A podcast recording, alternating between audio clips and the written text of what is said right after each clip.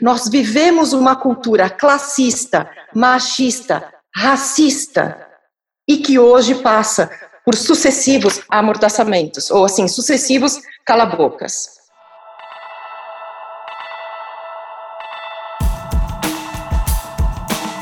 Estamos iniciando mais um Spincast. Eu sou Zeca Martins e hoje eu vou conversar com a Patrícia Vilela Marino.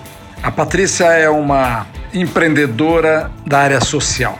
Mas isso não responde a nada. A Patrícia, na verdade, é uma mulher da elite brasileira que transformou a sua capacidade de fazer coisas numa estratégia de intervenção na realidade brasileira. Lá onde é mais necessário, onde os temas são os mais difíceis, ela se organizou para intervir nisso. Eu tinha dois interesses na conversa com a Patrícia. Um era saber como ela opera, como ela faz isso. Ela trabalha especificamente no tema da legalização da cannabis para uso medicinal e com a população carcerária, na recuperação de presidiárias.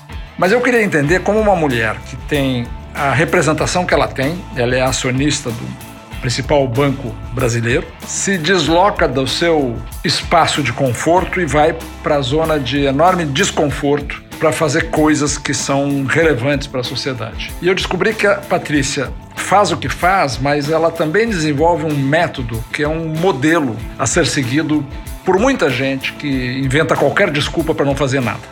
Ou porque é inseguro, ou porque não vai ser desta vez, ou porque isso é papel do governo, já deveria estar fazendo. A Patrícia vai e faz. E vai e faz esperando que o seu exemplo possa ter algum efeito positivo para aqueles que não estão fazendo nada. Eu espero que você goste do episódio, eu gostei muito. Uma das coisas que me ocorreu enquanto eu te ouvia, estou participando de uma iniciativa agora chamada Derrubando Muros, que tem alguns banqueiros, inclusive. Tá, tá lá o Fersen Lambranho, está lá a Marisa, mas você sabe que, como eu sou um outsider dessa coisa de negócio, eu venho da indústria de software e, eu sou sociólogo. Eu nunca dei muita bola para o conceito de elite no Brasil. E eu conheci, até estou aí curiosidades para saber a respeito da tua formação lá fora. Eu conheci um pouco da elite americana, mais precisamente da elite da Califórnia, mais precisamente da elite ali daquela região da, da Bay Area. Então, assim, é uma distorção terrível em relação à elite brasileira que eu tinha na minha imagem, na minha cabeça, uma boa dose de preconceito, tá? Porque eu acho que quando você generaliza em geral, faz besteira. Mas como eu não tinha muito contato com esse povo, eu fui tocando meu barco, minha vida e tal, e nunca dei muita bola. A pandemia nos obrigou a ter comunicações e eu, assim, eu estou reverencialmente reconhecendo que tem sim alguém que merece ser chamado de elite no Brasil, sabe? Tem sim. Tem pessoas muito extraordinárias que carregam mais do que o seu próprio peso. O que eu não entendo é por que, essas pessoas não são a maioria, né? Não são a maioria. Então, e eu achei muito instigante você dar algumas pistas na conversa que eu assisti, porque você uma das coisas que você fala assim de uma maneira muito firme, que eu acho que passou pouco explorada naquela entrevista, que não, tem diferença entre você querer fazer sua caridade pessoal, sua obra de caridade pessoal, e você fazer filantropia de verdade. Queria te provocar, então, que a gente comece a falar sobre a tua perspectiva pessoal, Patrícia, e, e já nos situa um pouco como é que você se formou até chegar onde está. Bom, essa pessoa que vos fala nasceu na ditadura, eu tenho 50 anos, eu nasci em 1970. Eu sou filha de um pai extremamente ativista naquela época, meu pai era contra a ditadura, ele era, então, deste movimento que, infelizmente, depois se descaracterizou tanto, do MDB, Movimento Democrático Brasileiro de uma mãe que deixou a faculdade de direito porque ficou grávida de mim e portanto de uma família que viveu bem de perto o que foi essa clausura, o que foi essa mordaça, o que foi esse momento extremamente nefasto da história brasileira e que ocupou e ocupa muito pouco espaço no nosso diálogo ocupou e ocupa muito pouco espaço no imaginário e na construção de um imaginário coletivo no Brasil. Diferentemente de outras calamidades que aconteceram em outros países e que elas retornam à conversa, ao diálogo e fazem parte de uma construção de repertório na vida das pessoas, exatamente para que elas não sejam replicadas na história. E no Brasil me parece que a gente não fez muito disso, mas a gente precisa fazer. E eu quero fazer parte desse grupo que faz. desse grupo que revê a história e desse grupo que assume responsabilidade com a sua própria história. Não se culpabiliza porque a culpa paralisa, mas assume responsabilidade de dizer: fizemos parte, erramos, não queremos continuar errando. Por isso, quem sabe todos nós precisamos passar por é, fases psicanalíticas nas nossas vidas, né, para a gente elaborar o passado para a gente viver verdadeiramente, intensamente um presente e então poder deslumbrar um futuro. Essa história de que o Brasil é o país do futuro, não. Se ele não rever o seu passado, se ele não elaborar o seu passado e se a gente não verdadeiramente debater o presente, a gente nunca vai ser país de futuro e muito menos uma nação com futuro, o que é diferente de ser um país de futuro. Eu nasci nessa família e desde pequena adorava, escondida, escutar as conversas políticas. Adorava. Ficava escondida atrás da escada. Minha mãe às vezes me achava, me dava bronca e me punha na cama. E assim que eu podia, eu saía do meu quarto e eu ia lá de novo escutar as conversas políticas. Eu participei intensamente de campanhas eleitorais enquanto nós podíamos fazer trabalho de boca de urna. Eu arrebanhava os amigos, as amigas, colocava numa Kombi, que eu tinha até vergonha, porque a Kombi ela era totalmente panfletada, e a gente fazia boca de urna.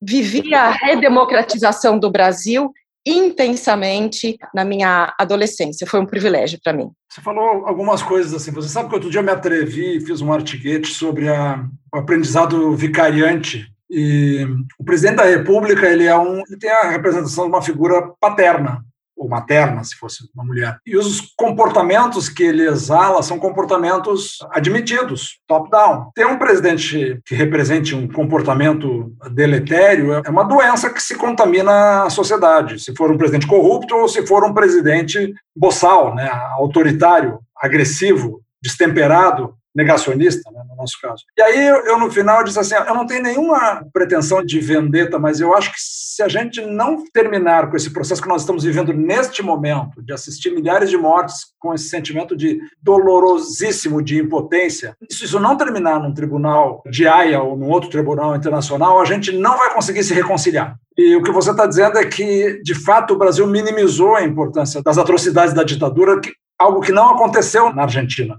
Então, o valor da democracia na Argentina não é questionado, embora todas as atrapalhadas dos sucessivos governos. E o que você está dizendo é que, bom, na Alemanha nem se fala, isso se tornou um rito para poder caminhar para frente, caminhar para o futuro. Eu acho isso sim, eu acho que essa violência dupla que nós estamos de experimentar uma pandemia e experimentá-la com uma camisa de forças do negacionismo é uma dor grande demais para a gente fingir que não aconteceu e só seguir a vida normal depois. Concordo plenamente. Não poderia concordar mais.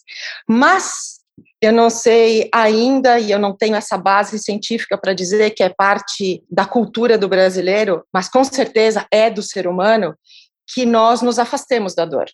O ser humano, ele não está habilitado, a não ser que ele faça um esforço para que a dor seja um atributo da sua vivência. E aqueles que fazem essa escolha são extremamente fortalecidos. Aqueles que fazem essa escolha de optar por passar pela dor, conhecer a dor e conhecer a dor do outro, desenvolvem a empatia. E aqueles que fazem essa escolha de maneira ainda mais profunda desenvolvem a compaixão.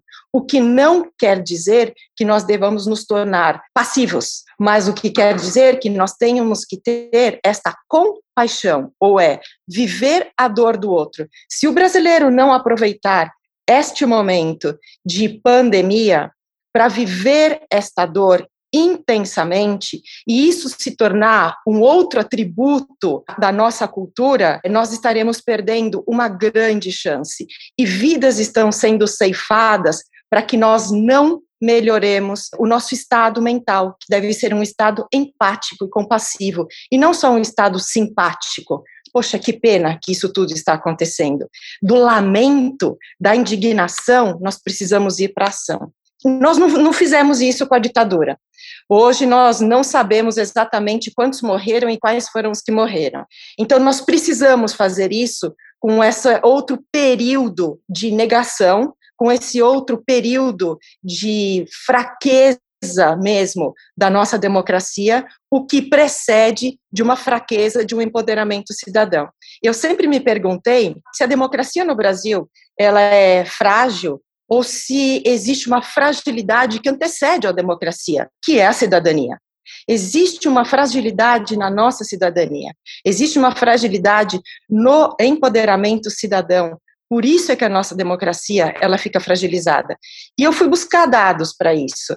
A Humanitas fez o primeiro índice de participação cidadã junto com a unidade de inteligência da revista The Economist.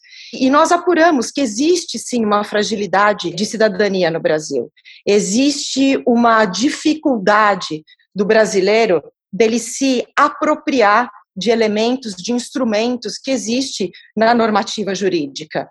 E isso faz com que nós nos desacreditemos. É verdade que existe também um processo tentando reverter isso, mas há anos nós passamos por situações de que deixa isso para lá. Essas coisas a gente não conversa em público. Eu já escutei isso muito.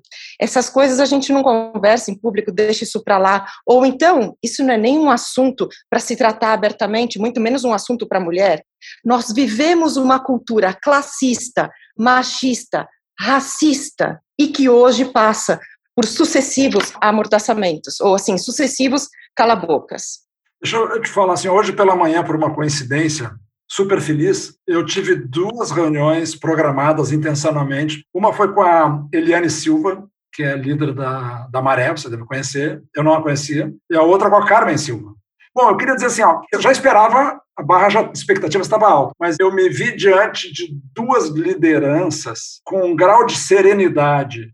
E eu quero fazer uma confissão de corpo presente. Eu não imaginava que tivessem lideranças desta qualidade casualmente uma na, nas duas principais cidades do Brasil, dois territórios com calor de conflitos imenso, com uma, sofrimentos assim, mas é um sofrimento que não fez sucumbir o olhar otimista e realizador dessas duas mulheres. E uma inteligência interpessoal, social e emocional que eu diria assim, superior. Então, assim, Patrícia, eu fiquei pensando, a equação para a gente fazer essa bricolagem, para o Brasil ter desentortar, ela tem que envolver o melhor dos melhores. E aí, assim, tão importante quanto. Eu não acho que a ciência e as lideranças políticas decentes ou empresariais sejam menos importantes. Mas eu acho que se a gente não prestar atenção nessa emergência desse Brasil do apartheid, a gente não vai conseguir conciliar o resto. Veja, a tendência não é aumentar nossa capacidade de absorver, porque formalmente esse segmento da população, esses 30, 40% ostracizados nas favelas, nas regiões de, subhabitação, formalmente ele é pouco educado, então ele não é habilitado para um mercado de trabalho formal, aquele que a gente aprendeu lá na Revolução Industrial. Não vai ser fácil integrar essas pessoas no mercado de trabalho, mas a gente, como nação, precisa entender que se eles não podem integrar como habilidades formais, pelo menos a geração que está aí, a seguinte tem que ser habilitada, e esses que estão aí têm outras contribuições a dar de aprendizado para nós, inclusive essa resiliência. Olha a resiliência dessas mulheres. Eu ela sofre ameaça do tráfico, ela sofre ameaça da milícia, ela sofre a pressão das pessoas que estão passando fome, porque dentro da favela tem o extrato daqueles que são subcidadãos na favela, que não tem nem documento. Ele não consegue ganhar o Bolsa Família, porque não tem um documento de identidade. São 7 mil famílias na Maré. 7 mil famílias, são 30 mil pessoas na favela da Maré, que ela tem que cuidar da alimentação, porque eles não têm acesso ao Bolsa Família. Bom, esse é o nosso Brasil, na cidade mais bonita do, do planeta, talvez. Patrícia, eu quero dizer o seguinte: eu vejo esse copo meio cheio. Ter pessoas como você e, e outras que eu tenho tido a oportunidade de conviver, pensando e se dedicando, não é só pensando, em fazer essa conexão de energias, eu acho que a gente. É difícil dar mais errado que já deu. Eu acho que a gente tem que melhorar, entendeu? Por mais distópico que sejam os tempos que nós estamos vivendo. É que a gente vai ter que começar a procurar as riquezas e as fortalezas onde elas não estão óbvias. Essas mulheres que você me citou, Eliane Dona Carmen Gomes, e vou te colocar ainda a Preta Ferreira, filha da Dona Carmen Gomes, elas são pessoas que não olharam para o óbvio. Elas são pessoas que acreditam no impossível e sem ter nenhum sinal de que vai dar certo elas são mulheres que têm uma fé Eu vou te dizer, é além do que pode ser descrito. Porque se elas forem olhar para a obviedade, elas vão ver a pobreza e a miséria. Elas vão ver a violência. Elas vão ver, no caso da, da dona Carmen, a violência que é público, a violência doméstica. Foi por isso que ela saiu da Bahia. Continua vendo a violência, porque a filha dela, Preta Ferreira, foi presa num excesso de violência, porque é uma líder mulher negra brasileira que luta pela garantia de um direito constitucional, a moradia. Isso levou essa mulher a ser presa. Então são mulheres que a violência, elas não viram a violência com esses olhos da obviedade. Elas viram a violência com essa capacidade de transformação e de empoderamento e foram para cima do jogo. E nós continuamos vendo as nossas potências, as nossas riquezas com essa ótica, a ótica da branquitude, a ótica dos padrões europeus, a ótica de quem foi beneficiado por educação, porque educação no nosso país hoje é sinônimo de privilégio, de status social. Ela não é utilidade pública. Então, essa nossa ótica de quem vem da onde vem, e eu estou falando da onde eu vim, porque aqui vos fala uma mulher branca que viveu todos os privilégios e continua tendo muitos deles, é, neta de imigrantes que, quando chegaram no Brasil, já foram acolhidos por políticas públicas. Eu sou completamente o oposto delas. Elas, quando seus antepassados foram absolvidos, não tinha uma política pública que os acolhessem. Então, essas mulheres, elas foram colocadas à margem, portanto, na marginalidade, as gerações. Eu fui colocada na centralidade às gerações. E são exatamente nesses antagonismos que nós vamos precisar criar a nossa coletividade. É uma coletividade antagônica. Mas é uma coletividade antagônica que não olha para o antagonismo com olhos de ambiguidade, com olhos de obscuridade. É uma comunidade antagônica que vai olhar para isso com olhos de potencialidade. Por que, que eu quis ir conhecer a, a dona Carmen? Por que, que eu fui atrás da Preta? Por que, que eu fui atrás do Edu Lira há oito anos atrás? Por que, que eu fui trabalhar com a Frohegen? Por que, que eu quis conhecer a CUFA, Preto Zezé? Por quê? Porque dentro desse antagonismo, não é o preto e o branco, é o preto com o branco. E não é porque eu quero branqueá-los ou porque eu vou me negrutidiar ou, ou me enegrecer. Não. É porque dentro do nosso lugar de fala, é dentro da autenticidade de cada um que nós vamos ter que fazer os nossos exercícios de responsabilidade cidadã, os nossos exercícios psicanalíticos. Eu vou ter que reconhecer, sim, que os meus antepassados chegaram aqui acolhidos. E isso não determinantemente, mas foi muito importante para eu ser quem eu sou. Eu queria que você localizasse assim, um pouco a história da tua família, porque eu tomei um cuidado, embora tivesse uma informação genérica da tua origem ligada à família dos acionistas do Banco Itaú. Então eu queria que você falasse um pouco, porque o teu discurso tem que estar colocado nessa perspectiva também. Você, você tem um discurso completamente disruptivo, no melhor sentido da palavra, essa palavra que você fala assim, do antagonismo. Eu diria assim, é absorver o conflito, mas não deixar o confronto tomar conta do nosso jeito de pensar, né? Mas quem é a Patrícia na sua origem? Assim, como é que a Patrícia se destaca nessa genealogia? Olha, eu acho que teve um conflito muito importante que eu vivi desde pequena e que foi importante que eu tivesse vivido. Por isso, eu gosto de dizer que a gente não deve escapar dos nossos conflitos. A gente precisa escrutiná-los mesmo, viver os nossos conflitos. E que foi o fato de que, desde que eu nasci, minha mãe resolveu fazer algum tipo de acordo com o céu e eu fui levada desde o meu primeiro ano a celebrar meus aniversários num orfanato. Naquela época eram 300 meninos e era um orfanato é, muito grande. O fato de eu ter sido levada a viver essa, eu não vou dizer diversidade não, porque a gente até pode conversar sobre isso, é desigualdade mesmo, porque às vezes a gente troca essas palavras porque falar desigualdade é desconfortante e falar diversidade parece tão progressista, né? Mas eu acho que a gente tem que falar sobre desigualdade para algum dia a gente falar com alguma assertividade sobre diversidade. Viver essa desigualdade, para mim, foi muito importante. E eu te digo que, claro, quando eu era pequena, eu era a cereja do bolo e eu não entendia muito bem o que eu estava fazendo lá, mas conforme eu fui crescendo, eu sentia um desconforto enorme, enorme, enorme de estar desse lado da mesa um bolo entre nós e eu, aquela figura quase que messiânica, indo celebrar o meu aniversário com 300 meninos órfãos. Esse desconforto me fez, por alguns anos, não querer participar.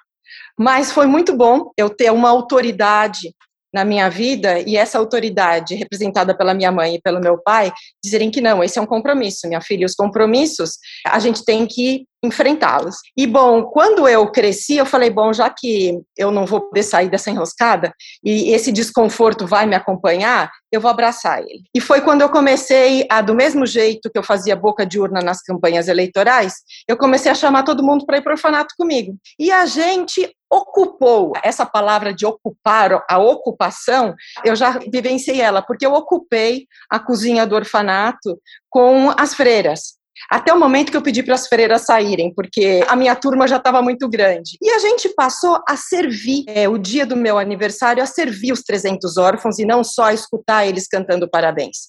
E esse foi o máximo, porque eu vivi uma epifania nessa hora. E eu entendi, naquela hora, o que era liderança servidora. Porque quando você ocupa o seu lugar de fala, quer dizer, eu não quero mais fazer de conta que eu não sou a menina rica, eu não quero mais fazer de conta que eu não sou a menina branca e que eu tô aqui com eles nessa hora para a gente bater palma junto. Não, eu vou tomar conta desse lugar, eu vou tomar conta da cozinha, a gente vai cozinhar para eles. Nesse dia, eles vão ser servidos. E é o máximo, sabe? Eu, eu, eu vi quase me emociono quando eu lembro disso, porque foi quando meu avô, minha avó, foram para dentro da cozinha. Hoje, meu marido, Ricardo, foi para dentro da cozinha. A gente preparava tudo, é, a gente servia eles, a gente sentava na mesa com eles. E até então isso não acontecia, porque o bolo era o divisor da raça, o bolo era o divisor da estratificação social e econômica. E a gente tirou o bolo do meio. A gente tirou esse nó do meio. E a gente começou a servir. A gente ia para a cozinha, da cozinha a gente servia, a gente sentava na mesa. Eu comecei a conhecer os meninos que me cantavam parabéns há pelo menos 13, 14 anos. E foi daí que eu comecei a escutar a história deles. E foi muito importante isso, porque é simbólico. Quando você tira o bolo do meio, quando você tira aquilo que divide as pessoas do meio, quando você começa a querer desatar os nós das nossas vidas. E os nós das nossas vidas são os nós das nossas sociedades. E aí eu fui, era a hora de eu escolher o que eu ia fazer da minha vida, então eu já estava na faculdade de Direito, é importante dizer que eu, eu exercitei esse compromisso do meu primeiro ano até o meu 27 ano, quando eu casei e fui morar fora do Brasil. Mas nesses 27 anos, foram 27 anos de grandes desdobramentos, foram 27 anos de viver um desconforto, e aprender que nós precisamos viver os desconfortos para que, ao assumi-los, ao entrar, eles são parte da sua vida. Eles já não são mais alguma coisa que você nega, como nós fazemos tanto, né? Hoje em dia, nós estamos vivendo o negacionismo hoje em dia. Então, a gente não nega o desconforto, a gente não coloca o desconforto à margem das nossas vidas, a gente traz o desconforto para o centro das nossas vidas e faz com que ele seja ferramenta para as outras coisas. Eu já estava na faculdade de direito e estava me preparando para fazer o que ia me levar para um outro lugar. Eu ia fazer o exame da magistratura e te digo que, apesar de toda essa vivência, eu ia me tornar o que hoje eu tanto luto, que é para que a gente julgue menos e a gente aprende e escute mais. Isso não foi uma obra do acaso, né? O fato de você ter sido colocado nessa zona de desconforto já ao nascer, praticamente. Uh, então, assim, tem uma certa sabedoria, uma cultura familiar nisso, né? É interessante porque, assim, pais tendem a imaginar que a oferta de conforto é o melhor que podem oferecer aos filhos. Nesse caso, teus pais consideraram que a obrigação pelo conforto era subordinada ao princípio do desconforto para tomar contato com a realidade. Isso. O importante é que eles me colocaram em situações de desconforto, mas vamos dizer que eu tinha um estofo, eu tinha um lastro para lidar com esse desconforto. O problema acontece é que na maioria dos brasileiros e das brasileiras, essas situações de grande desconforto são situações seguidas por grande violência e por nenhum estofo, nenhum lastro, para que essas situações possam ser desmembradas, para que essas situações possam ser trabalhadas dentro do ser. Então, nós, infelizmente, criamos uma sociedade violenta, mas também muito violentadora. E criamos uma sociedade onde nós, que tivemos a experiência de passar pelo desconforto, tratar do desconforto, não vemos isso na vida do outro. Nós julgamos as pessoas e não damos nenhuma margem de erro àqueles que não tiveram a condição de passar pelo desconforto com segurança e passam pelo desconforto com insegurança, com violência, insegurança sanitária, insegurança alimentar, a falta de segurança dentro do lar. Essa é a grande diferença das nossas vidas. Hoje, eu trabalho majoritariamente com a população carcerária feminina e as nossas mulheres privadas de liberdade, elas passaram por essas situações, mas elas não tiveram o acolhimento que eu tive. Essa faz uma divisão nas nossas vidas. Então, elas foram para a vida da violência, da criminalidade, da marginalidade, enquanto eu pude trazer o meu desconforto para a centralidade da minha tomada de decisão. Um pouquinho mais, então, do teu trabalho na comunidade, na população carcerária. E eu queria entrar por um lado que não é só descritivo, eu queria entrar por um lado do seguinte: eu, como eu te falei, eu me indago muito por que, que a elite brasileira tem tanta dificuldade de assumir de abraçar a oportunidade que ela tem de carregar mais do que o seu próprio peso. Então eu fico imaginando, seja lá o que você for me contar agora, eu já li alguma coisa sobre a, o teu trabalho, dessa entrevista que você deu lá no Fórum Econômico Mundial em inglês, que eu, que eu achei muito boa. Fiquei muito impressionado, mas fiquei imaginando assim, nada disso também se dá num terreno asfaltado e plano. Né? Você provavelmente incomoda a gente, quando você fala com independência, você deve ter políticos que não gostam de ouvir uma pessoa como você dando opinião. Eu estou falando isso porque uma boa parte da elite brasileira, Patrícia, agora está se justificando. Não, não, não. O empresário brasileiro não se posiciona em relação às barbaridades que nós estamos vendo porque ele tem medo e ele quer se proteger. Bom, o Brasil inteiro quer se proteger. E as pessoas estão morrendo como se fossem gado. Então, assim, todos nós temos medo. Eu tenho muito medo de a um pouco ser acossado por uma horda de malucos quaisquer, porque eu penso independentemente. Então, assim, você tem muito a perder, você faz parte de uma família que faz parte do conselho de acionistas do maior banco brasileiro. Quer dizer, provavelmente não teve assim um tapinha nas costas. Ah, que maravilha, agora então você vai cuidar de presidiárias. Que legal. Não, isso começou por um interesse enorme, enorme meu, como eu te disse, de entender essa fragilidade da cidadania brasileira. Grandes catástrofes, eu gosto muito de ver o exemplo, por exemplo, de Ruanda, grandes catástrofes fizeram com que mulheres começassem a ocupar lugares no serviço público, em tudo, que antes elas não ocupariam. Mas por quê? Pela falta dos homens. Essa grande catástrofe poderia ter feito com que essas mulheres ficassem cada vez mais com medo dentro das casas delas, e elas tiveram que se expor. Olhar esses movimentos que poderiam ir para um lado óbvio e foram para outro lado, sempre me, me deixou muito instigada. E eu busquei, como eu te disse, a gente fez o primeiro índice, o índice de participação cidadã, eu sempre fui buscar, mas eu gostei sempre muito de ir para o campo. Então, junto com alguns amigos meus de famílias bastante influentes na América Latina, nós conformamos o que se chamou de Plataforma Latino-Americana de Política de Drogas, porque também é um dado que o punitivismo e o proibicionismo na América Latina faz com que as pessoas se achem desprovidas de ferramentas ou caminhos de empoderamento e, portanto, se apequenem diante dessa pressão e dessa opressão que eles vivem. Mas em, em alguns países, e eu fui ver o México, coletivos são formados e na comunidade, no coletivo, as pessoas se empoderaram. Por exemplo, o problema do tráfico e da opressão do tráfico é tão grande que as pessoas já não iam fazer compras. Então, juntas, elas se organizavam e elas iam fazer compras.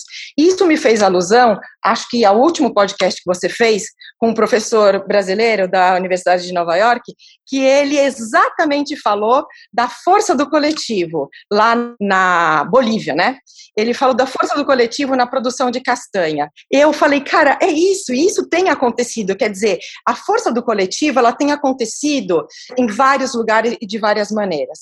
Isso me levou também aí no Media Lab do MIT, onde eu tenho grande familiaridade pelo fato do Ricardo ter estudado lá e eu ter feito parte de várias comunidades nos anos que nós tivemos lá, a discutir uma ferramenta que para eles já era quase que uma sucata e que para a gente era super poderosa, uma ferramenta desenvolvida pelo Media Lab que estudava engajamento cidadão, como você traz esses coletivos juntos. Então, eu trouxe a Humanitas 360, a organização que eu fundei nos Estados Unidos e que tem um braço aqui no Brasil, a Humanitas 360 Brasil. Temos essa ferramenta do Media Lab para o Brasil com alguns pesquisadores lá do Instituto.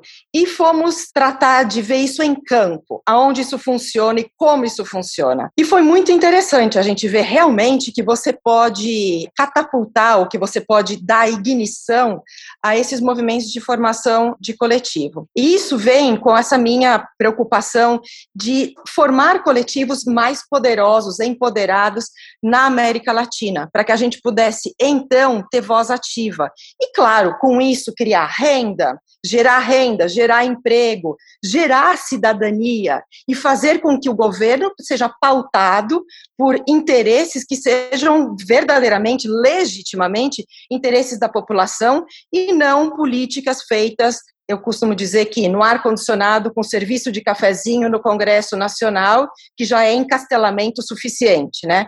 E que esses coletivos, então, e que o nosso trabalho enquanto latino-americanos, influentes e potencialmente influenciadores, pudessem pautar e pudessem ser insumo, pudessem ser dados à legislação. Nós conformamos a política latino-americana de, de drogas para entender e pegamos especificamente o caso da cannabis para estudar. E vimos o quanto isso poderia ser importante num processo de legalização, num processo de descriminalização, na criação de empregos, na criação de indústria, na criação de, de uma nova economia, de uma economia criativa e inovadora. Você está ouvindo o Spincast, eu sou o Zeca Martins e hoje eu estou conversando com a Patrícia Vilela Marino. Vamos falar um pouquinho mais sobre a cannabis? Opa, é um dos meus preferidos. É, então, eu queria que você falasse um pouquinho mais para esse público que eu não vou dizer que todo mundo seja tão limitado quanto eu no posicionamento sobre a cannabis, mas eu procurei me informar e eu fiquei com um juízo simpático à liberação, mas incompetente para fazer uma defesa da liberação. Então eu queria que você apresentasse assim, a tua posição que eu acho que pode ser bastante educativo para todos nós, para mim, em primeiro lugar. De novo, eu acho que a gente está num lugar de extremo desconforto para muita gente, e já foi um lugar de extremo desconforto para mim também, porque eu te digo que eu era bastante proibicionista. Até a hora que eu fui entender, ou fui buscar saber da onde vinha o meu proibicionismo, e ele só vinha de uma programação mental que eu recebi. Mas ele não vinha de uma produção própria, a qual eu realmente pudesse dizer eu acredito nisso, mas eu estava acreditando em coisas que pessoas já tinham acreditado antes de mim. E para que eu pudesse saber o que eu acredito, eu tive que estudar, eu tive que pesquisar, eu tive que conversar muito, eu tive que enfrentar muitas críticas, inclusive gente achando que eu sou tão defensora porque eu devo consumir um monte. É, posso dizer, posso dizer que eu sou extremamente assim quadrado, squared, nesse ponto, porque eu nunca experimentei nada. E também não acho que a gente precisa formar os nossos conceitos necessariamente pelas nossas experiências. Eu acho que a gente aprende muito por exemplo. Se eu tiver que experimentar tudo na vida para ter meus conceitos, eu não vou ter hábil para isso. E algumas das experimentações vão cercear o meu campo de experimentação de outras. Então, os exemplos me servem muito bem nesse sentido. Eu fui conhecer o quanto uma proibição, se não secular, de décadas, e o quanto construções de leis em cima de preconceitos são deletérios para um movimento civilizatório necessário. E para que esse movimento ele cresça, para que esse movimento quebre tabus e construa conhecimento. E foi daí que eu fui atrás de uma outra pessoa, meu querido amigo, que eu chamo de irmão Fernando Groenstein, que estava fazendo, ou em vias de terminar, o Quebrando o Tabu. E fui aprender muito com o Fernando quando ele estava fazendo esse filme. E fui também pesquisar cientificamente e fui ver o quanto o Brasil virou as costas, por uma questão de preconceito, a grandes cientistas brasileiros que já tinham estudado, inclusive com reconhecimento é, internacional, como o professor Carlini, que recentemente nos deixou, como outros cientistas que não tinham campo de trabalho no Brasil. Por quê? Por uma formação extremamente fechada. E é uma formação extremamente fechada que vem de uma história de colonizados. Os colonizados, eles são bestializados e depois eles se bestializam. Então, nós bestializamos o tema da cannabis, porque, na verdade, a cannabis ela é uma planta e ela só foi transformada em maconha por uma intervenção do próprio homem. E aí está o ponto de nós assumirmos as nossas responsabilidades quando nós transformamos uma planta numa droga. Porque cannabis é uma coisa, maconha é outra. E por não fazermos a verdadeira distinção morfológica semântica, a gente acaba achando que tudo é igual e que a gente acha que a gente está falando da mesma coisa. Quando eu falo de cannabis, eu falo de uma planta, de uma planta que pode ser criada reproduzida e que tem efeitos curativos e terapêuticos, não só para um doente, mas para toda essa família que vive em torno desse doente. Então, eu estou falando, sim, em cura, em terapia, em bem-estar. Eu estou falando de um direito à vida. Eu estou falando de cannabis. Se eu for falar de maconha, então nós vamos falar de todos os componentes químicos que foram misturados aí. Aí eu vou falar na falta de higiene para que esse essa coisa existisse. Aí eu vou falar da exploração do trabalho do trabalhador do campo em todos os países aqui latino-americanos que foram oprimidos a trabalhar para fazer isso. Aí eu vou falar de tráfico, aí eu vou falar de corrupção, aí eu vou falar de violência, aí eu vou falar de toda uma cadeia degenerativa de um conceito. E aí eu vou misturar conceito, conhecimento, cientificidade com preconceito. E é por isso que a gente não pode falar das duas coisas juntas. E é por isso que a gente não pode falar de legalização nessa maneira genérica. A gente tem que falar de legalização do quê? Nós estamos falando das drogas? Não, nós estamos falando de cannabis. Nós não estamos falando de legalização da maconha. Esse é um grande erro. E é um erro que a mídia geralmente comete. E quando eu posso falar com a mídia, eu troco essa ideia. Porque se a mídia continua falando que nós estamos legalizando a maconha, também sou contra. Sou a primeira a ser contra. Mas a mídia me leva à informação que nós estamos buscando a legalização do uso medicinal da cannabis, que é o que está no Congresso. Aí eu sou muito a favor. Aí eu sou anos a favor. Mas tem alguém que é contra? Da legalização do uso medicinal da cannabis? Muita gente, muita gente. Existe uma bancada no nosso Congresso hoje muito ativista contra a legalização, porque eles acham que nós estamos pedindo a legalização da maconha, quando nós estamos pedindo a legalização da cannabis. Nessa hora, há quase 10 anos atrás, foi quando eu conheci os produtores e os diretores do documentário Ilegal. Veja bem como é importante a gente fazer o exercício, ainda que a gente não consiga, mas o exercício, o esforço de se colocar na dor do outro. Quando eu conheci a situação dessas mulheres, elas eram todas mães de crianças bem pequenas que sofriam de epilepsias ou doenças bastante raras, síndrome de Dravet e outras coisas. Eu tinha acabado de me tornar mãe, depois de 13 anos de uma luta incansável para conseguir engravidar. Meu filho tinha acabado de nascer e o Daniel, hoje, com 9 anos, dormia placidamente. Na situação dessas mulheres, elas não podiam se ausentar do lado dessa criança nem para tomar banho, porque seus filhos tinham 60, 80 convulsões diárias. Você já imaginou o que é ver o cérebro da sua criança fritando várias vezes no dia? Eu não podia imaginar. Mas a, simplesmente ao tentar me dar uma angústia que eu falei, vou, e me tornei a produtora do documentário. Por quê? Porque o meu capital privado, social, Zeca, o meu capital filantrópico, ele tem que ser um capital de risco. E esse capital de risco, ele tem que estar aonde o capital seguro, aonde o capital público, de, o erário público não vai entrar, aonde o capital da iniciativa privada não vai entrar, a não ser que os processos já estejam mais adiantados. E foi assim que a gente começou com esta batalha que hoje pauta o Congresso Nacional. E eu queria deixar muito claro aqui nessa nossa conversa: talvez seja a primeira vez que a sociedade civil organizada, movida pela dor, não sucumbiu na dor, mas transformou essa dor em potência, transformou essa dor em mobilização, para mobilizar o Congresso Nacional. Até me arrepia isso. Porque isso é democracia. Quando a gente fala que a nossa democracia está fragilizada, voltemos aos exemplos de novo, que nós aprendemos com os exemplos. Há pelo menos 10 anos, essas mães, esses advogados, pessoas como eu, éramos todos colocados em um único caldeirão. Maconheiros. Nós não desistimos, elas não desistiram, elas me fizeram ficar cada vez mais ativista, pela dor, pelo respeito à dor delas. Eu não preciso passar pela dor delas, mas eu posso me mobilizar pela dor delas. Esses advogados que corriam o perigo de perder as suas OABs, médicos que estavam sendo correndo o perigo de perder os seus CRMs, psicólogos, psiquiatras, todos se uniram a esse movimento.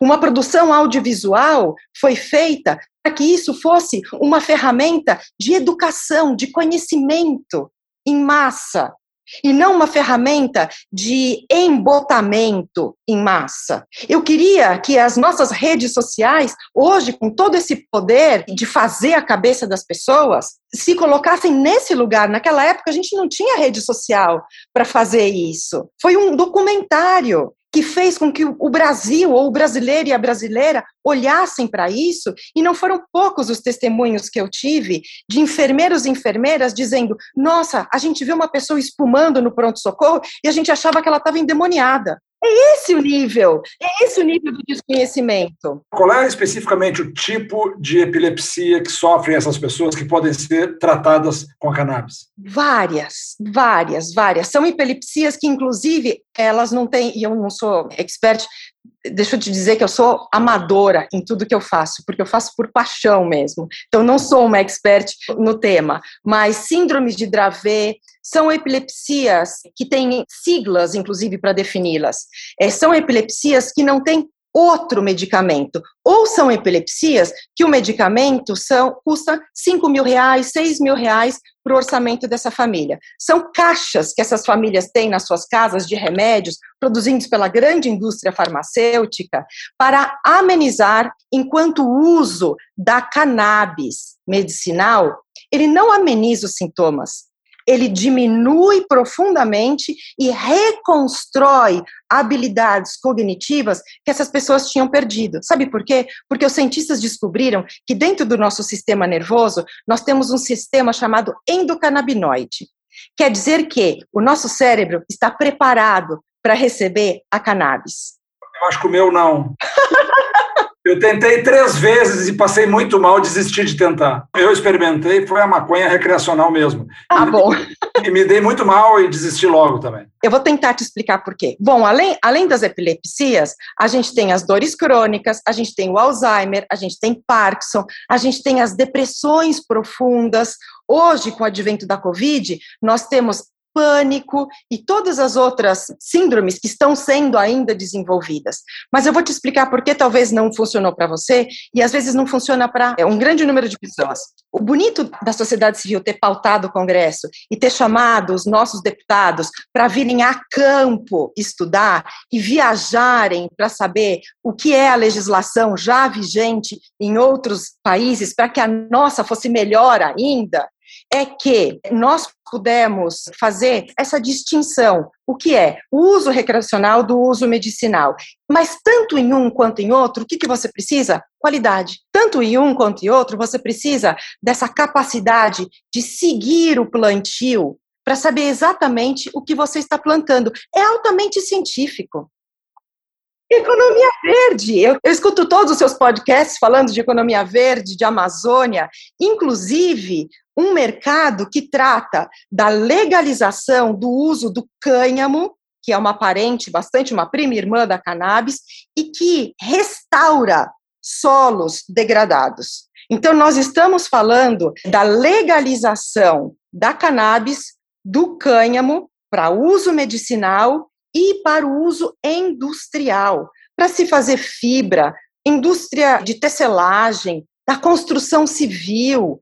É a gente poder olhar para a história de quando a história ainda não tinha sido comprometida pelo preconceito, pela propaganda e pela agenda de outras indústrias, e ver o quanto, naquele momento, sem toda a capacidade tecnológica que nós temos hoje, o quanto esses insumos eram importantes e necessários. E trazer isso pular a propaganda que foi construída, a ideologia que foi incutida e trazer isso para hoje, que com amparo científico que nós temos e com todo o preparo tecnológico, isso é uma economia de bilhões para o Brasil. E é uma economia brasileira, totalmente brasileira. E é uma economia porque nós temos os cientistas para isso.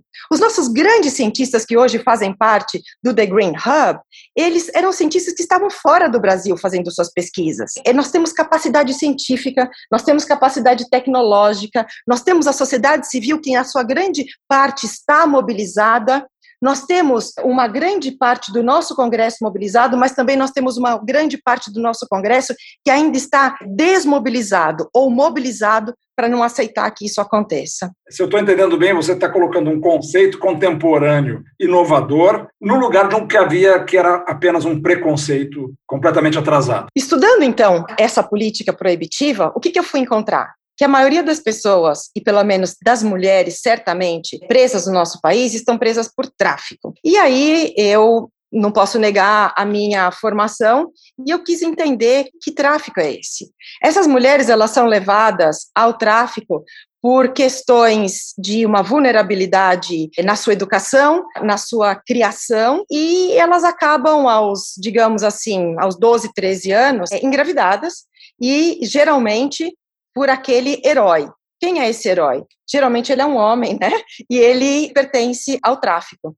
E essa mulher, então, ela é levada à paixão da sua vida a também se faccionar. E ela ela vai atendê-lo, digamos que ela vai atendê-lo, ela vai fazer uma visita e ela já leva alguma coisa com ela nessa visita, porque a pressão que ele faz dentro dela e a pressão que ela já se submete fora da cadeia faz com que ela realmente tome decisões na sua vida que não seriam tomadas se essa mulher tivesse passado, e nós já falamos lá atrás, por uma segurança alimentar, por uma segurança educacional e por uma segurança familiar que fizesse com que ela criasse freios freios, que são as suas habilidades realmente cognitivas, freios que eu criei na minha vida, que você criou na sua, mas que grande parte da nossa população, pelo estado de vulnerabilidade e fragilidade que eles vivem, é, como se diz na linguagem corriqueira, o corre de cada dia. Então eu tenho que me ver livre desse problema. Eu fui encontrar com essas mulheres e fui escutar a vida delas. Durante algum tempo eu fui fazer exibição de cinema dentro de unidades penitenciárias, Durante algum tempo eu fui fazer trabalho voluntário e assim eu fui conhecendo o campo. Até que eu me dei conta de que se essas mulheres não se emanciparem dessa vida de total violência, elas vão voltar ao crime quando elas saírem. No Brasil, é sabido que nós não temos pena perpétua, mas as penas, elas têm um caráter sim de perpetuidade. Por quê? Nós não resolvemos as nossas questões de raça, nós não nos entendemos como uma sociedade racista, nós não nos entendemos como uma sociedade eugenista, nós não nos entendemos como uma sociedade machista e classista. Portanto, quem sofre mais com tudo isso é a mulher. E vai ser a mulher negra, vai ser a mulher parda, Geralmente eu encontro essas mulheres no meu convívio. E essas mulheres todas gostariam de ter dado um outro rumo às suas vidas. Portanto, ninguém nasce com o DNA do crime. Nós somos levados a isso. As mulheres, principalmente das nossas periferias, são mulheres extremamente trabalhadoras, mas são mulheres que em algum momento das suas vidas elas se viram num corner, elas se viram num, num canto sem saída. E numa chantagem muito grande. E para salvar a vida do filho, para pagar a cirurgia do neto, elas fizeram aquilo que venderam para elas como um trabalhinho, né? É uma vez só. E ao fazer uma vez só, você já se faccionou a fazer aquilo sempre. Quando eu vi que essas mulheres precisavam o quê? Elas precisavam gerar renda, ainda que presas. Porque, ainda que presas, por a nossa omissão e pelo desconhecimento que a maioria da população tem do sistema, ainda que presas, as mulheres são obrigadas a se faccionar, se elas já não estão faccionadas, algumas das facções criminosas. E eu adorei quando você entrevistou o Bruno Paes Manso, uma pessoa com quem eu aprendo muito sobre isso. Ao se faccionarem, a sua família inteira já faz parte de uma organização, querendo ou não querendo. Inclusive, a vida dos seus filhos, a sua próxima geração já está comprometida. O meu trabalho tem sido fazer com que essas mulheres pudessem produzir dentro de si questionamentos e pensamentos de emancipação.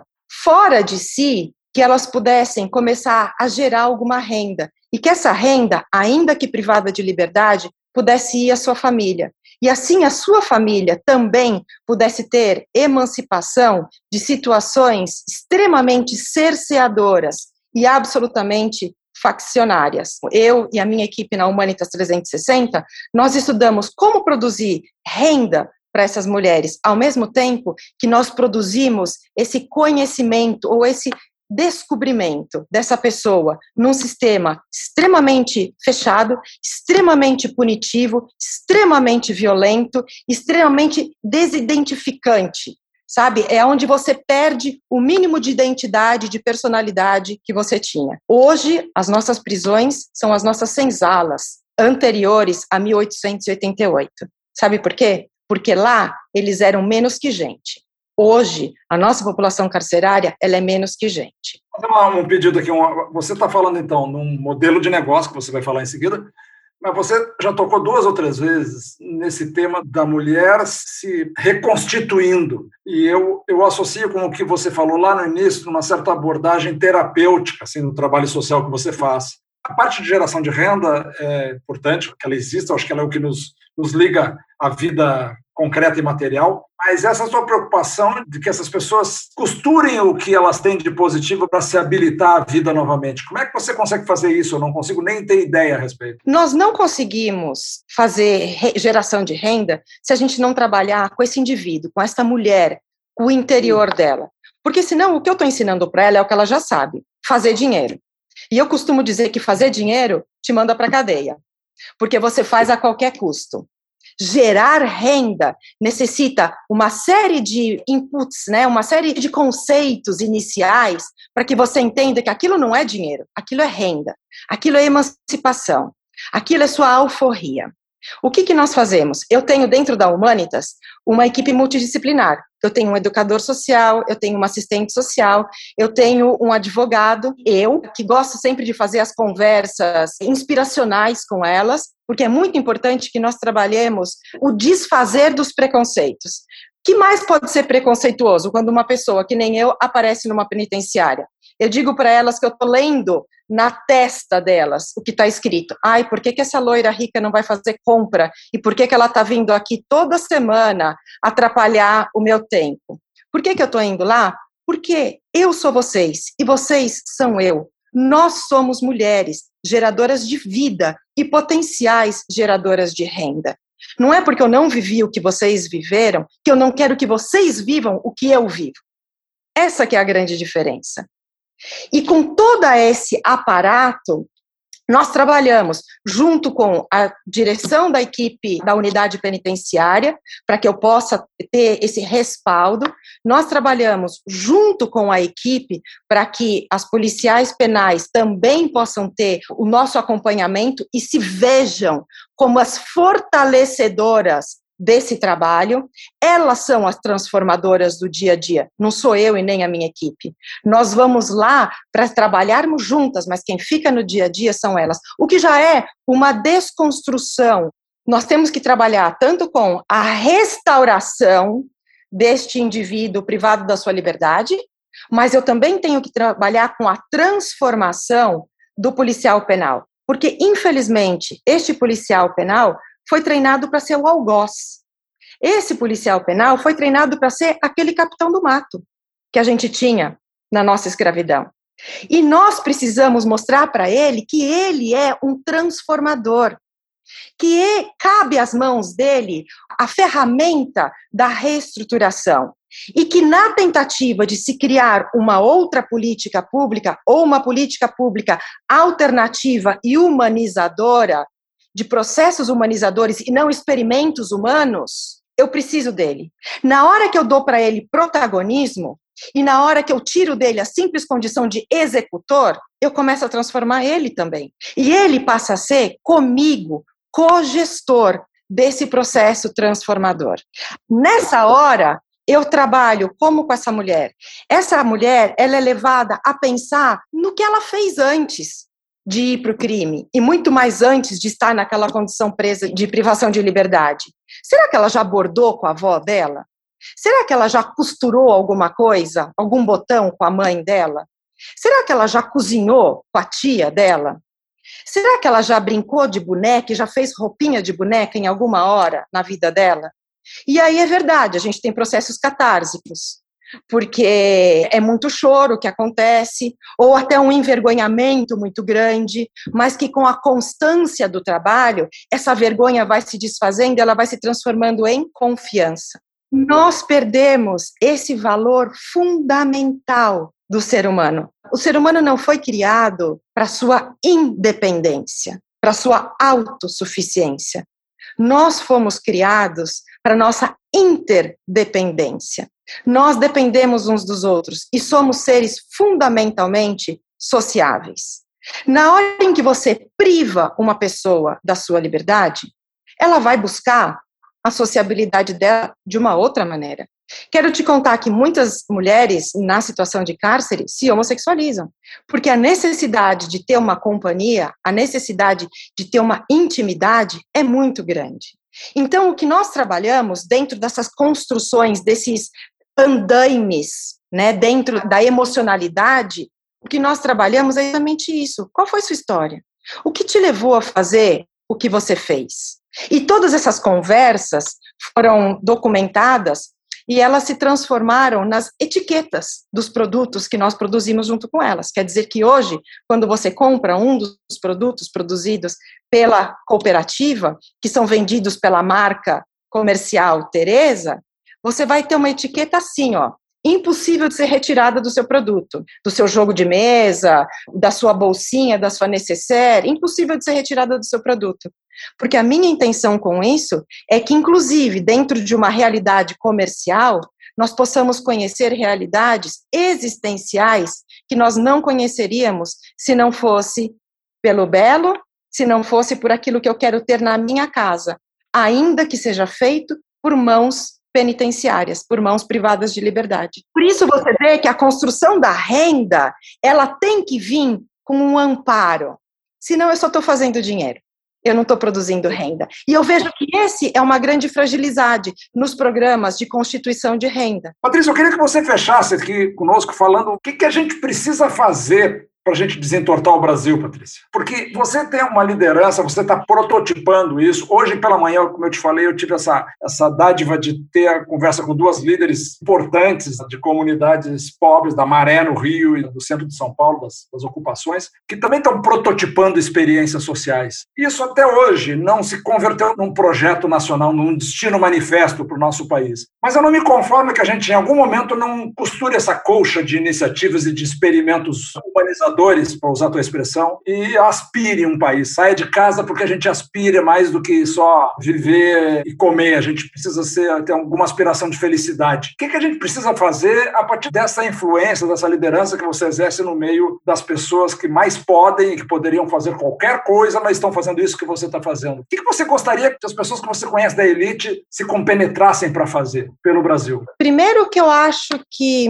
as pessoas como eu, elas não podem, elas devem. Nós devemos fazer mais do que nós achamos que nós podemos. Nós devemos.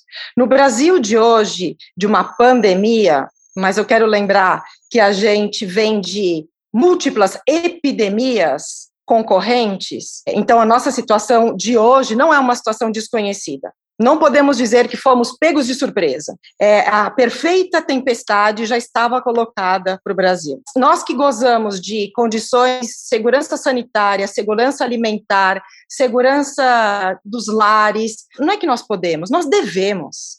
E nós devemos fazer muito mais do que nós achamos que nós podemos. É dormir com esse peso, acordar com esse peso, viver com esse peso, mas sem que esse peso te ancore, sem que esse peso te afunde. Esse peso ele tem que ser como uma catapulta, sabe? Que ele pesa aqui para te jogar lá para frente, para que a gente vá atrás das pessoas, vá atrás de quem precisa, se ofereça para ajudar, faça com que o seu capital social privado, o seu capital filantrópico seja um capital de risco. Se nós não assumirmos riscos, quem vai assumir. Nós não podemos esperar que grandes gestores, e existem grandes gestores nesse país, assumam certos riscos que o erário público não absorve. Então, somos nós. Nós estamos prototipando, por exemplo, no Maranhão, as cooperativas sociais. Nós conseguimos, assim, pareceres jurídicos, porque ninguém queria uma cooperativa de mulheres presas.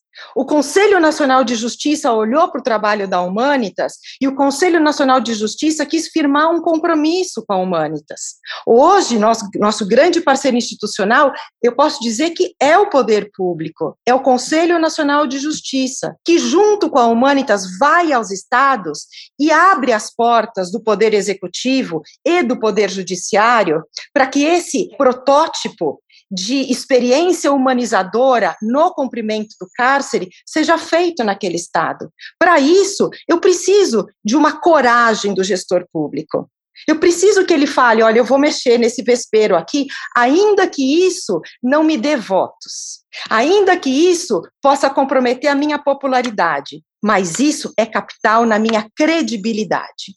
Então, eu preciso do gestor público e eu preciso do capital filantrópico de risco que vai fazer o que esse gestor público não pode fazer.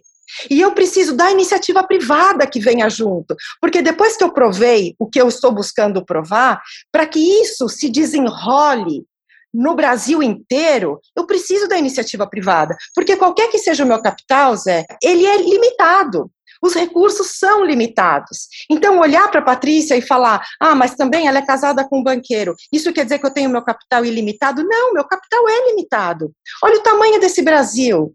E fora que o que o meu capital filantrópico de risco quer promover não é a minha ascensão, mas é a criação de capital cívico, confiança das partes entre elas. E essa confiança das partes vai criar um capital político. Não o capital da politicagem, me dá lá, toma cá. É o capital político da criação de uma política pública, de uma política pública alternativa, humanizadora, que seja exemplo para outros estados. É isso que o estado do Maranhão resolveu fazer, com a chancela do Conselho Nacional de Justiça. E é isso que nós precisamos proliferar no nosso Brasil. São parcerias, e como os americanos chamam, são os quatro P's. Aqui eu diria que a parceria público-privada filantrópica, nos Estados Unidos filantropia é com P, então são os quatro P's. Aqui são três P's com um F, mas é isso. Esse nó, ele só é desatado com coordenação, com orquestração. É uma experiência cívica, é uma experiência de transformação de valores, e eu não acredito que neste momento em que nós estamos vivendo, nós vamos conseguir sair dele com a nossa capacidade caridosa. Nós vamos ter que sair desse momento com uma estratégia filantrópica, com a sistematização, com a construção de metodologias que façam com que a caridade de um possa reverter no processo filantrópico desse país. Nós precisamos desenvolver, sim, filantropia, mas é, é um desenvolvimento quase que geracional, se não geracional. É um movimento de transformação, de exclusão dos seus privilégios, para que outras pessoas possam inclusivamente fazer parte desse bolo. A filantropia ela é fruto do capitalismo, certo? Ela não, não dá jeito no capitalismo. No capitalismo de acúmulo, no capitalismo explorativo, não tem lugar para filantropia. E essa é a confusão que tem se feito. Ah, não deu certo aqui, então a gente faz um instituto ali.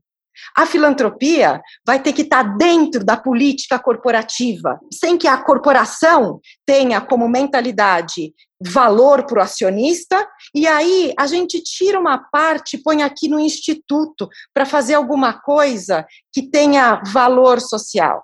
Vai precisar vir junto. A filantropia vai precisar vir junto da política corporativa, da iniciativa privada do nosso país. E a gente não vai conseguir pensar em desenvolvimento econômico se a gente não pensar em desenvolvimento humano. E quando eu falo humano, é humano com H maiúsculo mesmo. São as pessoas invisibilizadas, são os excluídos, são aqueles que a gente nem conta nas nossas estatísticas. Por exemplo, a população carcerária. Então eu quero deixar essa palavra de que filantropia ela é fruto e ela é fruto de um capitalismo bem feito, de um capitalismo de participação e não de um capitalismo de acúmulo de privilégios. Muitíssimo obrigado, Patrícia. Minha mais egoísta preocupação aqui, enquanto você falava, é assim: isso precisa chegar na cabeça de outros amigos meus que são investidores, capitalistas, pessoas que têm sucesso, mas que não entenderam ainda que para atravessar a rua tem que atravessar a rua, tem que ir atrás. E tem que correr risco. Então, assim, eu, eu acho que você é um role model para esses meus amigos, eu vou começar a constrangê-los positivamente. Pode usufruir de mim quando precisar, tá? Muito obrigado, Patrícia. Foi um prazer te conhecer. Eu adoro te escutar e melhor agora poder te ver. Muito honrado com a, com a tua audiência. Muito honrado mesmo. Um abração. Tá. Muito bem, esse foi mais um Spincast. Foi uma longa conversa que eu tive com a Patrícia Vilela Marino. Um exemplo de desprendimento e de arrojo para ajudar o Brasil e as pessoas mais vulneráveis. Espero que vocês tenham gostado. Esse episódio foi editado pela Marina Tabajara Brilman e pelo Leonardo Braga, do Ocorre Lab.